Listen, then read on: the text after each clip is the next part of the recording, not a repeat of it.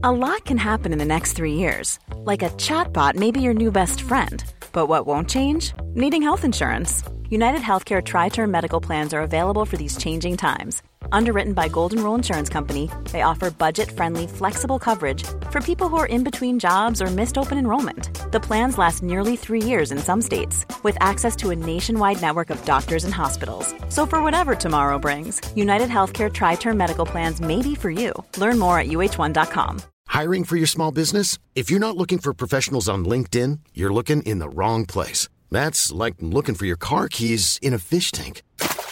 LinkedIn helps you hire professionals you can't find anywhere else, even those who aren't actively searching for a new job but might be open to the perfect role. In a given month, over 70% of LinkedIn users don't even visit other leading job sites. So start looking in the right place. With LinkedIn, you can hire professionals like a professional. Post your free job on linkedin.com slash people today.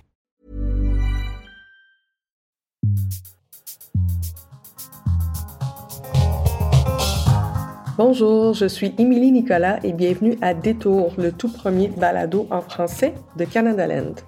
Aujourd'hui, je suis avec Léla Savic, rédactrice en chef et fondatrice de La Converse. Allô Léla? Salut. Merci d'être là avec nous. Merci de me recevoir. Dans cet épisode, ensemble, on va parler d'abord euh, de la couverture euh, médiatique sur les questions de, migration et des personnes réfugiées euh, ici au Canada. Dans un deuxième temps, on va parler des traumas avertissements. Bienvenue à Détour où on décortique les nouvelles en français.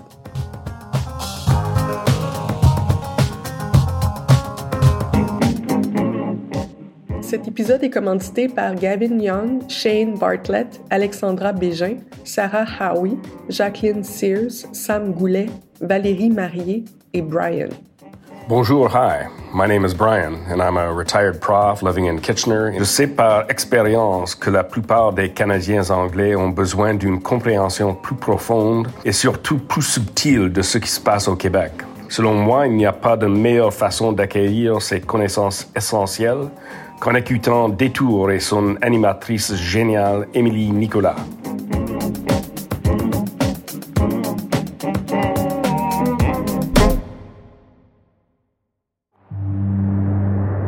Le corps de Fritznel Richard a été retrouvé ici le 4 janvier, dans ce boisé, à quelques centaines de mètres à peine du chemin Roxham.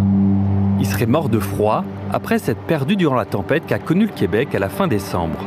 Fritznel faisait partie des 40 000 personnes arrivées au Canada par Roxham depuis près d'un an. C'est loin d'être un cas isolé. Je connais au moins 10 euh, personnes ou bien des couples et autres qui sont retournés depuis, euh, depuis novembre 2021.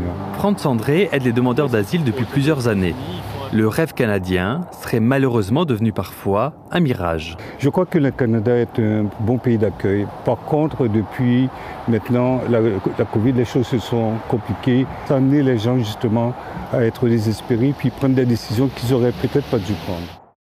Donc, Léla, d'abord pour nous situer, parce qu'on voulait parler de, de, migration ici cette semaine. Mm -hmm. Bon, ici, à Montréal en particulier, il y a ce qu'on appelle le chemin Roxham qui est à la frontière, donc euh, juste au sud de Montréal et l'État de New York. Mm -hmm. C'est un chemin par lequel il y a beaucoup de personnes euh, qui sont des demandeurs d'asile qui viennent traverser la frontière canado-américaine. En tout début d'année, un homme qui s'appelle Fritznel Richard, qui a été retrouvé mort près de la frontière.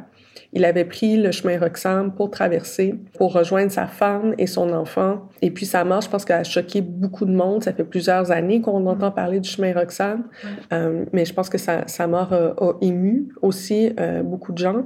On avait envie d'abord de, de, parler de la question plus largement à comment est-ce qu'on raconte les expériences des personnes euh, migrantes, des personnes demandeuses d'asile, des personnes qui viennent ici comme, comme réfugiés. Donc d'abord, euh, j'aimerais t'entendre peut-être sur ton expérience de journaliste de terrain pour la question des personnes migrantes de manière générale. Ben, je pense que en général, euh, les journalistes qui couvrent les questions des migrants, des réfugiés, des demandeurs d'asile, souvent c'est des gens qui n'ont jamais vécu ça. Mm -hmm. Je pense que quand tu viens d'un pays où est-ce que tu as vécu ces insécurités-là, où euh, il y a des réfugiés, où tu es toi-même réfugié, où tu as passé par un processus où ta vie, ta famille, le faire, je pense que tu vas aborder ces personnes avec euh, beaucoup plus de tact. Je me rappelle quand j'étais à la presse, justement, dans, dans le cadre de mon stage de la diversité, Euh, C'était en 2017, en juillet. C'est à ce moment-là qu'il y avait la, je vais pas appeler ça une crise, mais ça a été mis dans les médias comme une crise où il y avait, euh, donc on a ouvert le stade olympique ici à Montréal pour accueillir les gens qui traversaient la frontière, tout ça. Puis je me rappelle, j'étais entrée au bureau, puis euh, tu sais, ma collègue m'avait dit, euh, Léla, est-ce que tu veux aller? Ben, j'ai dit, ben, en fait, ça serait mieux d'envoyer mon collègue JL parce qu'il est haïtien, puis il parle la langue. Fait je pense que vous êtes mieux de l'envoyer, tu sais.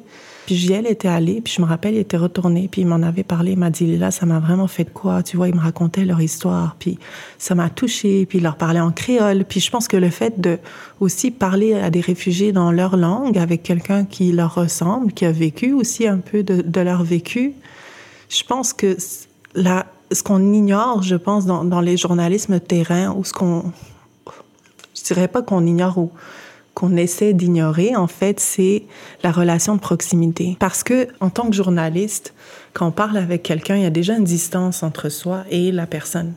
Donc, plus tu es loin du sujet, ben, plus la distance entre toi et la personne va être grande. Et donc, quand tu as des journalistes qui ont une plus grande proximité, ben, la relation, elle va changer. Non seulement le ton, ce que la personne va dire, -hmm. euh, ce que la personne va sentir, comment elle va se sentir. Donc, je pense qu'il euh, y a un grand travail de sensibilisation à faire sur comment approcher les migrants.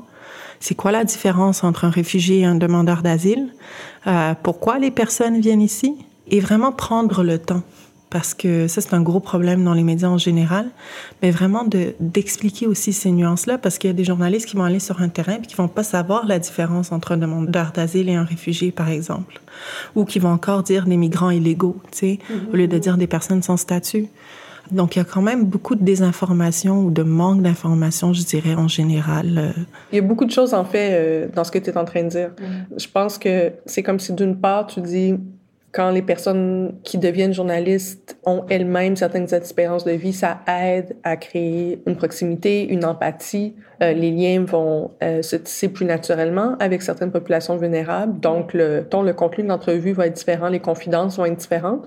D'une part, et d'autre part, tu dis ça prend des formations. Donc, il y a quand même aussi, ça prend des formations, c'est qu'il y a aussi un espoir que par la formation, les personnes, peu importe leur, leur, leur origine, même s'ils n'ont pas cette expérience de, de vie-là, peuvent aussi apprendre certaines notions qui au moins euh, diminuent le, le, le, ce que tu appelles les pratiques violentes. Donc, les pratiques qui sont les plus problématiques mm -hmm. peuvent aussi être, euh, être diminuées par, par une sensibilité plus grande à ces enjeux-là. Est-ce que tu, en fait, toi-même, pourquoi tu es arrivé à vouloir s'intéresser à ce genre de journalisme-là? Ben, déjà, moi, je suis d'origine rome de l'ex-Yougoslavie, donc euh, euh, je suis née en 88, là, je vais trahir mon âge, mais, euh, mais c'est ça, en fait. C'était un, un, endroit où il y a eu beaucoup de guerres. Mm -hmm. Donc, je voyais justement mon père frustré quand, quand on montrait les guerres. Je voyais ma famille. Euh, ben nous, on a, on a dû quitter en 92 à peu près. Puis, j'ai vu les séquelles de la guerre. En fait, euh, j'ai vu les séquelles des journalistes euh, sur, sur les victimes de la guerre. Mm -hmm. Bien sûr que je viens d'une communauté qui complètement effacée en Amérique du Nord, incomprise. Euh, donc, euh, quand, quand tu viens d'un peuple dont notre histoire a jamais été écrite par nous, euh, tout ce qui est fait sur nous n'est pas fait par nous, c'est clair que euh, je pense que pour moi, le journalisme a toujours été blessant. Pour notre peuple, il a toujours été blessant, je vais être honnête. Et je pense que euh, en étant journaliste, pour moi, c'est une manière de reprendre ce pouvoir-là. Donc, euh, la première fois que je suis rentrée dans une salle de presse, c'était comme je suis plus votre sujet. Je suis là, c'est moi qui ai le pouvoir mm. de dire ce qui se passe. Donc, mm -hmm. c'est une manière pour moi de, de, reprendre le contrôle sur, sur mon narratif, sur celui de mon peuple, puis sur celui de tout autre peuple qui, qui vit ces marginalisations-là. Donc, comment est-ce que, à partir de ce regard-là, à travers cette pratique-là, tu vois la couverture médiatique sur la question du chemin Roxham dans les derniers mois? Parce que là, on, on vient parler, de, il, y a eu, il y a eu la manière dont on a couvert la mort de M. Richard. Il y a eu à l'automne aussi toute une couverture médiatique sur les Mexicains qui euh, arrivent de plus en plus nombreux ici à Montréal, donc directement du, du Mexique. Euh, donc le Canada a enlevé, enlevé les, les visas obligatoires pour les, pour les ressortissants euh, mexicains. Donc il y a eu une augmentation des demandeurs d'asile mexicains qui arrivent directement du Mexique. La pression que ça met aussi sur les organismes communautaires qui sont souvent sous-financés pour venir euh, en aide à toutes ces personnes-là. Donc il y, a eu, il y, a eu, toute une couverture médiatique sur la question euh, la question des, du financement des organismes communautaires, puis il y a aussi toute la question, en fait, du va-et-vient, on se lance la balle entre Québec et Ottawa, savoir qui devrait aussi payer la facture pour, euh, pour ces services-là d'intégration. Il y a tout ce discours-là qui se passe.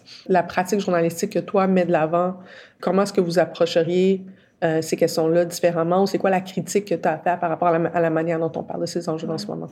Ben, ma critique, c'est que euh, on ne sait pas qui sont ces personnes. On ne sait même pas qui était euh, Richard. De les reportages que j'ai lus de lui, moi, je ne sais pas ce qu'il faisait en Haïti. On parle de sa mort, mais on ne parle pas de sa vie. On ne parle pas de sa vie. Qui était M. Richard? Pourquoi a-t-il quitté Haïti? Pourquoi est-ce qu'il est venu au Canada? Puis là, il avait besoin de retourner aux États-Unis. Pourquoi? Pourquoi? On prend pas des décisions comme ça euh, rapidement, sans sur un coup de tête. Donc, si ce monsieur est venu au Canada puis a décidé de retourner aux États-Unis, je pense qu'on a de sérieuses questions à se poser au Canada et on, on va pas plus loin en fait. Je pense qu'il y a une plus grande histoire à raconter sur le décès de monsieur Richard parce que monsieur Richard, ça aurait pu être n'importe quel autre réfugié en fait, euh, n'importe quel autre demandeur d'asile, n'importe quelle personne sans statut, mm-hmm. euh, n'importe quel migrant en fait qui, qui aurait pu euh, être lui. Et il y en a d'autres personnes en fait. C'est pas le seul qui a vécu ça. Hein. faut aussi euh, rappeler ça. Donc, je pense qu'il y a un grand manque d'humanité quand on couvre ces sujets-là. Ben, c'est intéressant ce que tu dis parce que, en fait, je pense qu'il y a comme deux trucs complémentaires. Il y a un aspect euh, qui est manquant, puis je pense que tu viens de mettre le doigt dessus. Puis l'autre aspect qui est vraiment important aussi, c'est un type de journaliste probablement sur lequel les gens insistent parce que à ce moment-là, l'identité personnelle des personnes ou leur parcours de vie a moins rapport avec ça. C'est plus le journaliste d'accès.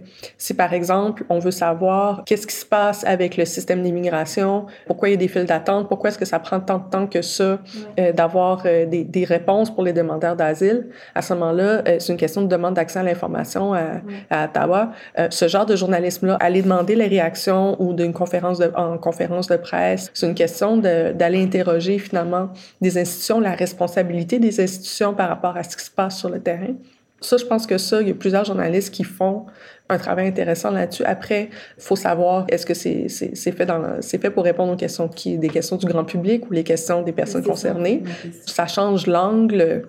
Peut-être qu'il y aurait des questions. En fait, je pense que les réponses qui sont apportées sont bonnes, mais il y aurait peut-être encore d'autres questions à apporter de ce, de ce niveau-là. Mm-hmm. Donc, ce que tu dis, c'est que il manque de l'information sur la partie terrain, la réalité humaine, et non pas seulement aller voir en haut ce qui se passe.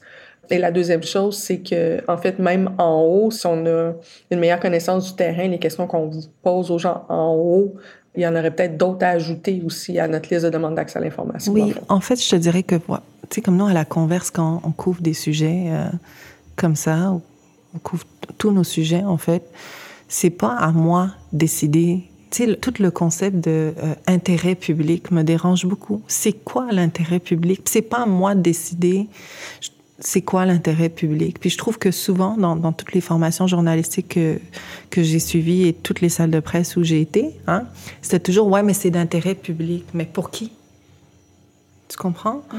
Puis je pense que dans ce cas-ci, quand, quand, on parle de couverture qui traite aux, personnes marginalisées, que ce soit les migrants ou toute autre personne marginalisée, les questions qu'on va poser en haut, comme tu dis, donc le travail de responsabilisation que les journalistes ont, le chien garde la démocratie, ne s'est fait pas nécessairement pour servir les personnes qui vivent la situation, mais il se fait souvent pour servir la curiosité du journaliste ou la curiosité du, mortel, du commun, commun mortel qui pourrait euh, souvent être une personne de classe moyenne qui euh, a le temps de réfléchir à ces questions-là pour réfléchir. Un journaliste, pour moi, puis le journaliste, c'est un service, je le redis. Et donc, si j'ai l'opportunité d'aller questionner l'autorité, questionner les responsables, ben, il faut que mon travail serve directement aux personnes concernées. Nous, c'est quelque chose justement qu'on on est très intentionnel avec ça à, la converse. Notre travail puis je chicote tous les journalistes qui travaillent avec moi là-dessus. Nous, notre travail, il faut qu'il serve directement les personnes qui vivent la situation. Puis si c'est pas le cas, on va pas le faire. Je suis vraiment très intentionnelle et très stricte là-dessus. Parce que tu vois, c'est vrai que ça peut être très sexy, euh, aller faire le chemin Roxham, puis euh, montrer c'est quoi le chemin, puis moi je vais me faire passer pour une migrante euh, mexicaine qui a envie de venir au Canada. Tu sais, il y a plein de journalistes qui l'ont fait. C'est tripant pour moi en tant que journaliste. La vérité, c'est ça. Mais qu'est-ce que j'apporte aux personnes qui vivent ça? Une personne qui passe le chemin, il n'y a pas besoin de savoir comment t'as fait, toi. Ce qu'il y a besoin de savoir, c'est c'est quoi les points d'entrée qui sont sécuritaires? Comment je fais pour me protéger? Comment je fais pour voir si mon passeur est sécuritaire ou pas? Parce que je vais en prendre un de toute manière. Euh, Qu'est-ce que je fais quand j'arrive au Canada? Où je vais? Comment je fais pour remplir mon document de permis de travail? Tu disais toi-même tout à l'heure, souvent le, le temps, c'est la chose la plus précieuse, la plus rare là, dans, dans, les salles de nouvelles, dans le, dans, dans, le modèle dominant. Donc, les gens ne prennent pas le, le, temps de faire ça. Et ce que ça ouvre comme possibilité, c'est que normalement, les personnes vulnérables, puis tu le disais toi-même par rapport à ton propre, ta, ta, propre, ta propre histoire, ton propre parcours, mmh. ont un rapport traumatique euh, aux médias, aux journalistes. Mmh. Puis dans le fond, ce que tu viens de dire, c'est que prendre le temps de faire les choses autrement, ça peut aussi développer un rapport thérapeutique aux journalistes. Puis à ce moment-là, ben, le résultat permet aussi de, de, de raconter autre chose qui peut être euh, absent dans la couverture actuelle. Donc, euh, mm -hmm. c'est aussi la question d'une forme de, je veux dire, décolonisation du temps aussi, là, qui, qui, qui, est de, qui, est derrière ce que, ce que tu mentionnes. Donc, euh... Oui, ça prend du temps. Puis je pense que je, je me rappelle quand j'avais lancé la converse au début, je n'étais pas certaine, hein, parce que c'était un projet pop-up. Puis j'avais discuté justement avec une collègue aux États-Unis, Candace Fortman de Outlier Media, à Détroit. Puis elle m'a dit un truc qui, qui m'est resté gravé dans le cœur. Elle m'a dit servir les communautés, que tu, ta communauté. Donc pour moi, c'est toutes les communautés qu'on sert, servir votre communauté que vous avez envie de servir rapidement, c'est un, it's a disservice rather than a service. It's hurting them. Mm. Uh, serving communities fast is a disservice. Et je pense que c'est quelque chose aussi qu'il faut prendre en compte. Tu peux pas parler des questions qui touchent les communautés vulnérables rapidement. Ça se fait pas. C'est du fast food, c'est du trauma porn. C'est, ça fait mal aux gens. Donc, euh, t'es mieux de pas le faire que de le faire rapidement. Parce que tu peux pas demander à quelqu'un qui vit du trauma de te raconter son trauma sur un fly, sur un, sur un coin de trottoir. Donc, je pense qu'on a un grand travail d'introspection à faire sur ces questions-là et une grande responsabilité aussi euh, par rapport à ce que ces personnes vivent. Merci pour ça, Léla. Hiring for your small business? If you're not looking for professionals on LinkedIn, you're looking in the wrong place. That's like looking for your car keys in a fish tank. LinkedIn helps you hire professionals you can't find anywhere else, even those who aren't actively searching for a new job but might be open to the perfect role. In a given month, over 70% of LinkedIn users don't even visit other leading job sites. So start looking in the right place. With LinkedIn, you can hire professionals like a professional. Post your free job on linkedin.com slash people today. Léla, qu'est-ce que tu aimerais qu'on garde en tête ce mois-ci? En fait, euh, récemment, j'ai été en Floride pour une formation pour les femmes euh, en médias, en position de leadership. Et on, et on, était une trentaine de femmes au Pointer Institute. Et euh, à la fin, on devait en fait parler de qu'est-ce qu'on va faire, notre plan de développement professionnel. Et en fait, je me rappelle, euh, il y avait beaucoup de personnes qui ont pleuré. C'est quand même assez surprenant, c'est dans une formation en leadership qui a autant de, de larmes qui -hmm. sortent et d'émotions. Dans notre, notre industrie, on se dit, euh, on veut être inclusif, puis la diversité, c'est super important. Mais je pense qu'on est aussi dans une industrie qui prend pas en considération le rôle des femmes, puis le rôle des mères. Moi, je me rappelle quand j'étais à, à l'université, j'ai un prof qui m'a m'avait dit, euh, j'étais nouvellement maman, ma fille avait 14 mois, j'étudiais en journalisme. Puis mon prof m'a dit, mais le journaliste, c'est un poste, euh, c'est une job de célibataire, qui ait pas d'enfants. Je pense que quand on parle de diversité puis d'inclusion, ben, je pense que nos espaces médiatiques doivent vraiment s'adapter à, ça, en fait. Parce que oui, on peut être maman et on peut euh, avoir des enfants et on peut euh, faire du journalisme. C'est pas normal que nos enfants interviennent pour nous dire d'arrêter de travailler.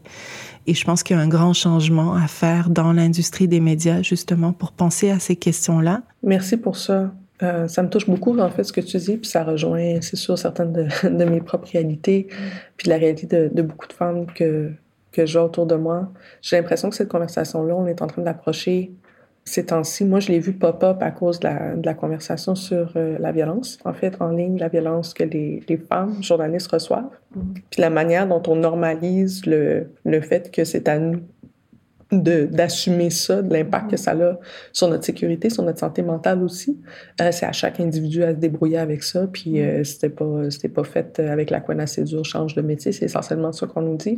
Puis je pense que dans ça et dans ce que tu nommes, En fait, les, les, les deux, c'est une question de à quel point, en fait, c'est un milieu qui est, un, qui est fait pour un boys club à la base et que à, à, partir du moment où les femmes ont pris de plus en plus de place, euh, il y a une forme de culture qui vient du temps où c'était seulement des hommes qui étaient journalistes, qui est restée en place même si le corps de métier a changé.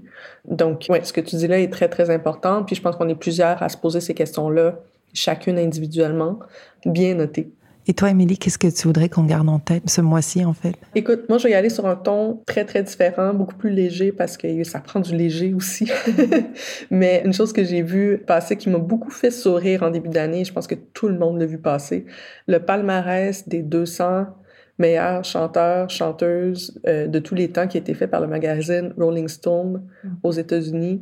Et là, le, le gros drame, c'est que Céline Dion n'était pas inclus là-dedans puis il y a tellement un culte ici au Québec pour Céline Dion que comme ça a suscité des réactions. Donc il y a Julie Snyder qui est quand même une figure incontournable au Québec, euh, productrice, animatrice, donc amie personnelle bien sûr aussi de Céline Dion qui est allée directement dans les bureaux du Rolling Stone à New York. La semaine des 4 juillet s'est rendue à New York. Nous avons manifesté notre désaccord avec des fans, des vrais fans de Céline et des pancartes devant le bureau des Rolling Stones.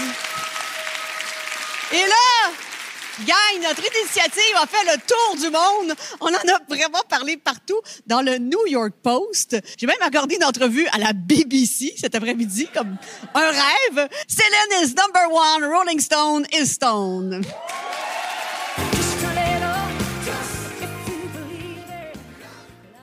Moi, j'ai vu passer au moins 5, 6, 7 chroniques sur la question. C'est comme si c'était une période de début d'année où le cycle de nouvelles est encore creux. Et là, mm-hmm. tout le monde se pose la question de c'est quoi la carrière de Céline Dion? On comprend, il y a un contexte en ce moment avec le fait qu'elle a annoncé que, bon, elle a une maladie qui remet en question la suite de sa carrière. Je pense que les gens sont particulièrement émus de ce qui se passe avec elle ces temps-ci. Mais quand même, c'était, c'était beaucoup. Donc. Euh, Bien noté, Émilie. Léla, dans les dernières semaines, Le Devoir a publié une série de trois articles, donc rédigés par la journaliste Catherine Lalonde, qui est sur un sujet qui a, retenu euh, mon attention à, moi et à, Nancy, qui fait la production, sur le sujet donc des mises en garde, ce qu'on appelle en anglais les trigger warnings, en français les traumas-avertissements. Et donc, ce que l'article dit repart en fait d'une étude qui a été publiée à l'été 2022 par les universités Flinders et Harvard sur l'efficacité ou plutôt l'inefficacité euh, des traumas-avertissements. Ce que l'étude dit, dans le fond, c'est que ça aide pas nécessairement euh, les gens qui euh, ont été traumatisés par, dans la vie, en fait, qui ont des traumas, euh, de lire, par exemple, au début d'un article journalistique, parce qu'on en voit aussi dans le cinéma, tout ça, pour, pour ces conversations-là, on va se concentrer d'abord sur la question des médias, mais que lorsqu'on voit un traumatisme de attention, il y a tel, tel, contenu dans un article, la recherche montre que ça aide pas vraiment euh, les personnes qui vont ensuite lire cet article-là. Après, les conclusions, je pense, sont plus nuancées euh, que, que, ce que je viens de dire. Euh, donc, j'avais envie d'avoir cette conversation-là avec toi parce que c'est quelque chose qui est, une pratique qui est de plus en plus euh, répandue en journalisme. Puis je pense qu'on est plusieurs à se poser des questions sur, en fait, comment est-ce qu'on utilise ça, jusqu'à quel point on, on, en met dans notre travail, à quoi ça sert? Puis c'est quelque chose aussi qui est beaucoup critiqué dans l'espace public par certaines personnes qui disent euh, si vous êtes trop sensible, vous avez juste à pas lire, euh, à pas lire les journaux. Il y a tout ce débat-là qui se passe en ce moment. Donc peut-être d'abord pour commencer, toi, est-ce que tu en utilises des traumatismes dans ton travail? J'en ai utilisé lors de la couverture des pensionnats suite à Kamloops. C'était vraiment une note, là. J'ai pas mis trauma avertissement. J'ai écrit cet article traite de ces questions-là. Puis si vous avez besoin d'aide, voici les ressources. Mm-hmm. Je pense que c'était le minimum à faire mm-hmm. dans le cadre de, de ce reportage-là.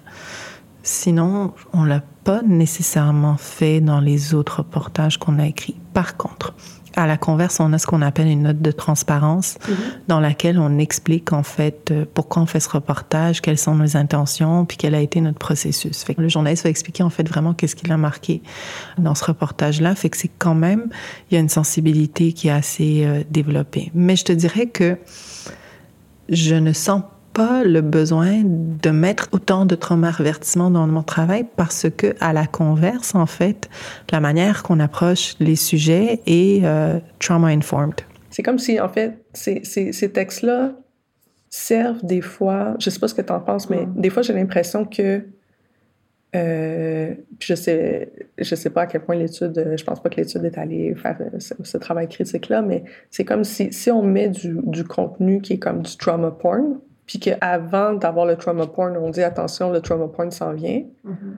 En fait, le problème, c'est peut-être pourquoi est-ce que le trauma porn a été présenté comme ça? Peut-être que des fois, en fait, les, ça dépend des sujets, bien sûr, mais des fois, c'est peut-être que ces traumavertissements-là servent surtout à dédouaner ou en fait à, à éviter de faire une réflexion critique sur son contenu journalistique même, plutôt que de se dire on aurait pu écrire ça autrement, on va l'écrire avec bien du gore, puis, puis avant on va dire attention, ceci contient du gore.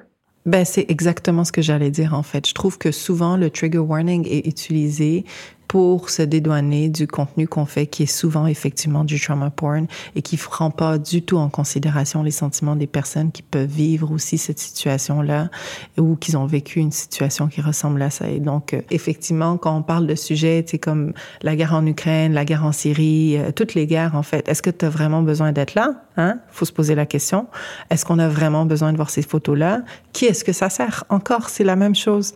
Euh, on n'a pas besoin de savoir les détails euh, d'une personne aussi qui a, qui a vécu euh, euh le génocide. On n'a pas besoin de savoir les détails de tout ce qu'il a vécu ou tout ce qu'elle a vécu. C'est quand tu disais, euh, c'est quoi qui est l'intérêt public, là? En fait, je pense que la question de, de ces détails-là, si on va dedans ou pas. il faut aller plus loin parce que des fois, en fait, le trauma, tu le crées pour les personnes que tu as interviewées. Donc, c'est pas juste les personnes qui vont lire ton contenu, mais souvent, en fait, les journalistes vont venir traumatiser les personnes qu'ils passent en entrevue de la manière justement qu'ils vont aborder, qui vont les amener dans des endroits qui sont pas nécessaires. Donc, je pense que effectivement, un trigger warning, c'est une manière, ça devrait pas être une manière de se dédouaner pour le travail traumatique qu'on fait. Après, ça dépend des sujets. Je parlais tout à l'heure de la, question des pensionnats autochtones. Euh, Là-dessus, je pense que la pratique s'est généralisée quand même dans les dernières années. Euh, que euh, aussitôt qu'il est question de ça, on voit, euh, on voit le, on voit qu'on va en parler, puis on voit aussi euh, la ligne euh, d'info, la ligne d'écoute. Oui, pour le suicide aussi. Oui, qui, Est, qui est là. Donc, c'est les deux sujets. pour les pensionnats autochtones, je pense que ça a pris plus de temps avant que ça se fasse en français qu'en anglais. On, va, on va, le nommer. Oui. mais pour le suicide, c'est peut-être l'exemple par excellence parce que ça, c'est le truc peut-être le plus consensuel qu'il y a sur les traumavertissements. Il y a un effet de contagion euh, qui peut avoir lieu aussi. Donc, euh, c'est comme traiter ce matériel-là comme du, du, matériel contagieux. Ça, je pense que c'est de l'acquis. Il y a tellement de choses, en fait, qui, qui vont vraiment toucher les gens, puis qui sont abordées avec euh, une espèce de, comment dirais-je, comme un jadedness, c'est vraiment euh, dans les médias. J'ai pas le mot en français en ce moment là qui me vient sur le bout de la langue, mais mais effectivement, c'est comme s'il y a un détachement complet puis euh, un manque de responsabilisation, effectivement. Donc c'est comme si certains sujets qui sont acceptés par la majorité blanche comme étant euh, assez valides pour recevoir un trauma avertissement, euh, comme tu as dit, c'est standard. Mais il y en a d'autres que souvent des personnes qui sont peut-être à la tête de ces salles de presse-là ne vivent pas, donc ne le conçoivent pas comme étant assez valide. Alors d'où l'importance, je pense aussi, d'avoir des personnes comme moi en position de pouvoir dans les médias pour pouvoir justement avoir une sensibilité beaucoup plus grande. De plus en plus aussi des pratiques, je sais pas si c'est des traumas-avertissements, mais du moins, on ajoute de plus en plus euh, en bas de l'article, lorsqu'il y a question, par exemple, de violence sexuelle ou de violence familiale, euh, voici les ressources euh, pour lesquelles vous allez euh, vous pouvez aller si vous avez besoin. Donc, euh, c'est moins c'est moins trauma avertissement que de ben si, vous vous retrouvez dans cette situation-là, qu'on prend peut-être le temps d'écrire pour pour pour briser un tabou. Des fois aussi, c'est pour ça, je pense que l'intention, après, ça, ça peut pas toujours être bien fait, mais je pense que l'intention, des fois, dans le donner des détails qui sont douloureux à, à lire, à voir, c'est de dire si vous vivez ça, ça existe, vous n'êtes pas seul. Donc, euh, il peut y avoir de ça aussi. Puis qu'à la fin, on dit, mais en fait, si justement, si vous vivez ça, voici les ressources. Euh, mais un point que tu as souligné, que ça, par contre, je trouve que c'est très, c'est très criant à quel point au Canada, l'homogénéité des salles de nouvelles fait en sorte qu'il n'y a pas nécessairement des réflexes par rapport à ça. Mm. C'est la question de la, c'est la question de la guerre, c'est la question de, c'est comme s'il y a tellement pas eu de conflits armés en sol canadien que les gens qui ont vécu toute leur vie ici qui sont l'immense majorité des gens dans les salles de nouvelles, n'ont pas toujours les réflexes de considérer ce que ça peut être de voir certains types d'images pour des gens qui l'ont vécu. Donc ça, là-dessus, euh, je trouve qu'il y a effectivement un écart très important entre les pratiques, euh, les pratiques journalistiques, la manière dont on approche certains conflits, certaines images, puis la déconnexion carrément émotive qu'il peut y avoir entre les gens qui prennent les chefs de pupitre, qui décident de mettre telle ou telle image, puis euh, puis le, la, réalité des personnes qui ont vécu ces, ces conflits-là, qui sont très, très rarement dans les salles de nouvelles. Puis j'ajouterais aussi, j'ai oublié de le mentionner, mais la pauvreté extrême aussi. Ouais. Tu sais, je pense qu'il n'y a aucune sensibilité sur ces questions. Euh, moi, je sais que dans les communautés roms, il y a beaucoup de journalistes qui adorent débarquer dans les bidonvilles, mais je veux dire, c'est pas, euh, c'est pas sexy, là. Vivre dans un bidonville, c'est pas sexy du tout. Ouais. Puis ce que je voulais dire aussi dans la couverture, en fait, de cette série qui est sortie dans Le Devoir, moi, j'ai l'impression que j'ai pas entendu les personnes qui vivent les traumas. Donc, on est allé voir les experts, oui, mais j'ai pas du tout entendu la voix. Que pensent les personnes qui vivent ces traumas-là? Est-ce que ça les aide vraiment? Parce que c'est bien de se baser sur une étude, mais c'est bien de savoir qu'est-ce que ça apporte à une personne qui vit un trauma, de voir un trauma avertissement. Comme il y a certains sujets que quand je vois, là, euh, qui parlent de la guerre, puis je vois que le journaliste, un journaliste Mhm. international qui a débarqué en Ukraine parce qu'il y avait rien d'autre à faire de sa vie, je vais pas aller le lire, ça m'intéresse pas. Sais, euh, je m'excuse, hein, mais je trouve, je trouve ça euh, vraiment euh, hautain. Et, et oui, pour moi, je dirais pas que c'est traumatisant, mais c'est un trigger. Tu sais, euh, je sais qu'il y a beaucoup de jeunes qui nous le disent. D'ailleurs, il y a certains sujets que quand ils voient le titre, ils vont pas le lire parce que c'est un trigger. Donc, euh, je pense que effectivement, en tout cas, nous à la Converse, on travaille beaucoup avec les jeunes, puis je sais que souvent, quand on traite de violence, par exemple conjugale, ou on travaille tu sais, avec beaucoup, beaucoup de personnes, mais je te dirais qu'on traite de violence conjugale, il y a des femmes qui ont envie, qui ont pas envie de lire ça. Mais c'est, c'est, c'est peut-être une, une, une bonne note sur laquelle euh, terminer cet aspect de la conversation-là. C'est à quel point, des fois, le titre en, en lui-même est une forme de trauma-avertissement. C'est que tu n'as pas besoin d'en mettre un parce qu'en fonction du titre, les gens prennent déjà des décisions sur qu'est-ce qu'ils ont envie de lire ou pas. Donc, c'est ça, je pense que la recherche est aussi basée sur est-ce que le fait d'avoir lu un avertissement au début d'un article, si tu continues à lire l'article, est-ce que tu vas te sentir mieux que s'il n'y avait pas eu l'avertissement à la fin? Alors que souvent, ce que les gens font, c'est que soit en fonction de l'avertissement, soit en fonction du titre ou du sujet qu'ils qui identifient, ils vont décider à quoi ils ont envie de s'exposer cette journée-là. Puis s'ils n'ont pas envie de s'exposer à certains types de sujets ou à, ou à certains types de, types de nouvelles, ils vont simplement euh, changer de poste, euh, fermer le journal, euh, etc., etc. Donc, il y a ça aussi euh, qui serait important de souligner si on veut évaluer euh, est-ce que ça fonctionne, est-ce que ça fonctionne pas, cette pratique-là? Encore faut-il se demander euh, qu'est-ce qu'on veut dire par fonctionner, si ça fonctionne au sens où ça aide à lire l'article, peut-être pas, mais est-ce que ça fonctionne au sens où est-ce que ça aide les gens à pas lire si ça leur tente pas? Ça, c'est une, autre- c'est une autre question aussi. Puis aussi, pour terminer, tu, tu me disais, des fois les gens ils pensent qu'on est trop sensible. Je pense que ça vient, en fait, cette critique du trauma avertissement vient aussi de la critique de ce qu'on appelle au Québec le wokisme. Puis on peut plus rien dire. Donc ça vient à peu près des, des mêmes personnes, hein, disons-le franchement, parce que je pense pas qu'il y a des personnes qui vivent des traumas qui vont te dire enlève-moi ton trigger warning parce que ça me trigger. Tu sais, je pense pas. Donc je pense qu'il faut aussi prendre ça en considération.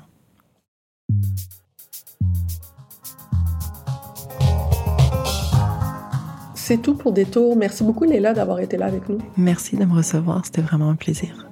Vous pouvez nous trouver sur Twitter à Canadaland et vous pouvez aussi m'envoyer un courriel à emily at euh, canadaland.com. Les gens peuvent te trouver où, Léla? laconverse.com. Donc, euh, il y aura mon courriel, léla.laconverse.com. Mais euh, vous pouvez me trouver sur la converse, là, il y a toutes mes informations. Et puis, euh, voilà. Génial. Dites-nous aussi ce que vous avez pensé de l'épisode. On a envie d'entendre vos commentaires. Vous pouvez aussi maintenant écouter les nouveaux épisodes de Détour mensuellement sur notre propre fil. Tapez Détour dans votre application de balado préférée et abonnez-vous aujourd'hui, maintenant de suite. Cet épisode est produit par Nancy Petinicchio. La production technique est par Tristan Capacchione. Un grand merci aussi à André Prou pour ses conseils à la production. La musique du générique est par So Called. Les droits de diffusion sont assurés par CFUV 1019 FM à Victoria. Leur site web est cfuv.ca. Si vous avez aimé cet épisode, partagez-le sur vos réseaux et parlez-en à vos proches.